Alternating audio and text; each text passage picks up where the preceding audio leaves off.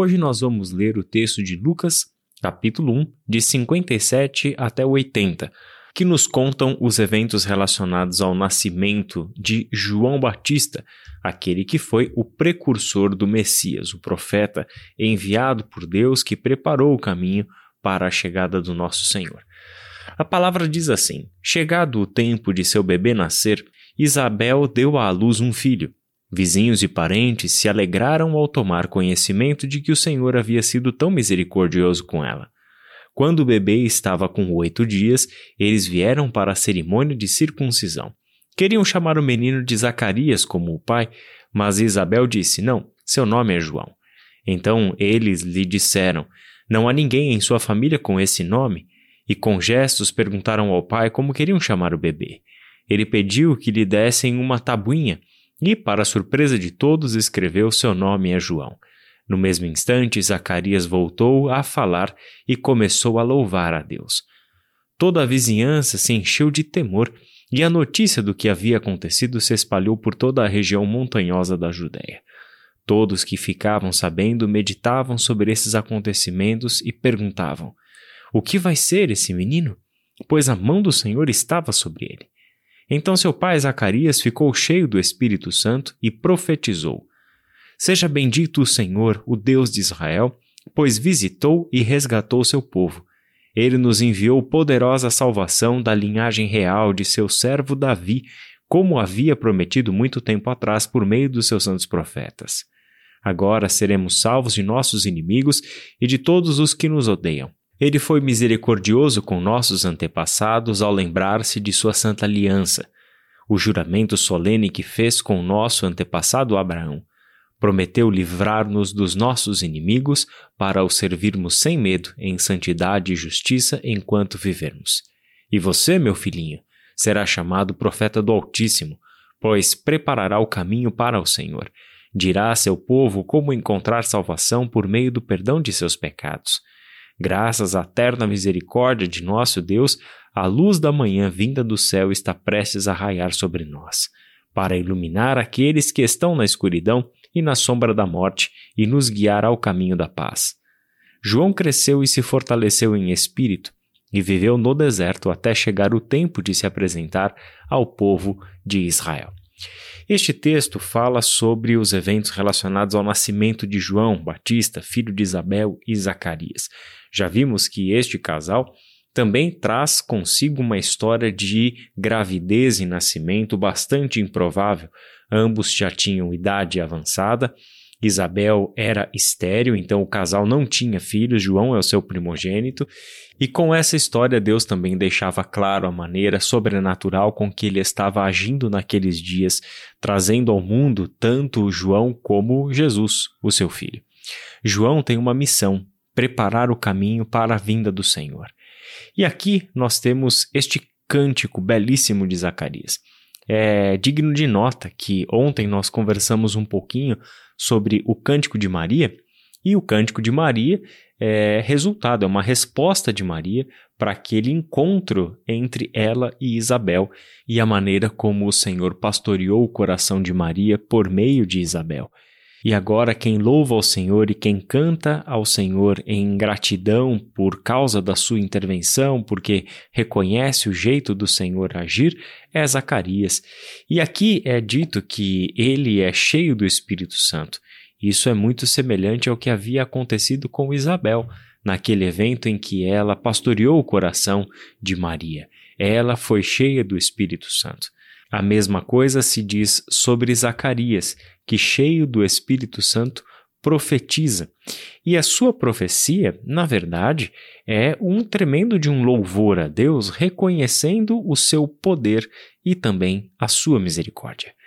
E aqui nós temos neste cântico curto, uh, mas tremendamente profundo de Zacarias, este perfeito equilíbrio de algo que aos nossos olhos pode ser paradoxal como o Deus Todo-Poderoso e Justo é ao mesmo tempo amor e misericórdia. Questões relacionadas à justiça de Deus e o amor de Deus estão presentes em todo o Antigo Testamento. Na verdade, o Antigo Testamento tem um livro inteiro escrito em que o assunto da justiça e da misericórdia de Deus é justamente o que está em debate, que é o livro de Jonas. Essa é uma questão que nos intriga. Como pode o Deus Santo, o Deus justo, que é também juiz, pode ser ao mesmo tempo perdoador, amor e misericórdia?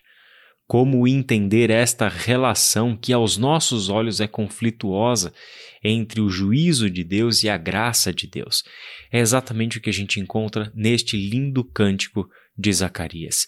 Seja bendito o Senhor, o Deus de Israel, com a sua poderosa salvação, nos envia aquele que é o prometido da linhagem de Davi. Ao mesmo tempo, ele mostra no versículo 72, por exemplo, da misericórdia do Senhor. A misericórdia ah, que fez com que este Senhor trouxesse a sua memória e honrasse a sua aliança, feita com juramento aos seus antepassados muito antes da lei. Ele está falando da aliança que o Senhor fez com Abraão. É interessante notar também que neste cântico de Zacarias, o profeta relaciona tanto a linhagem real de Davi quanto a linhagem a, patriarcal de Abraão. Ele faz, mais uma vez, esta ligação de que a vinda de Jesus ao mundo, mas também do seu precursor, de João Batista, é o cumprimento do plano de Deus, realizado ao longo de séculos e séculos, de geração em geração, desde a aliança que o Senhor fez com Abraão, passando com a aliança que o Senhor fez com Davi e chegando até aqueles dias em que aquelas duas famílias foram visitadas poderosamente pelo Senhor, e por meio dos ventres de Maria e de Isabel, o Senhor estava trazendo ao mundo a concretização do seu grande e longo plano de salvação para a humanidade. Deus não deixou de ser poderoso ao ser misericordioso. Ser compassivo não diminui em nada o seu poder.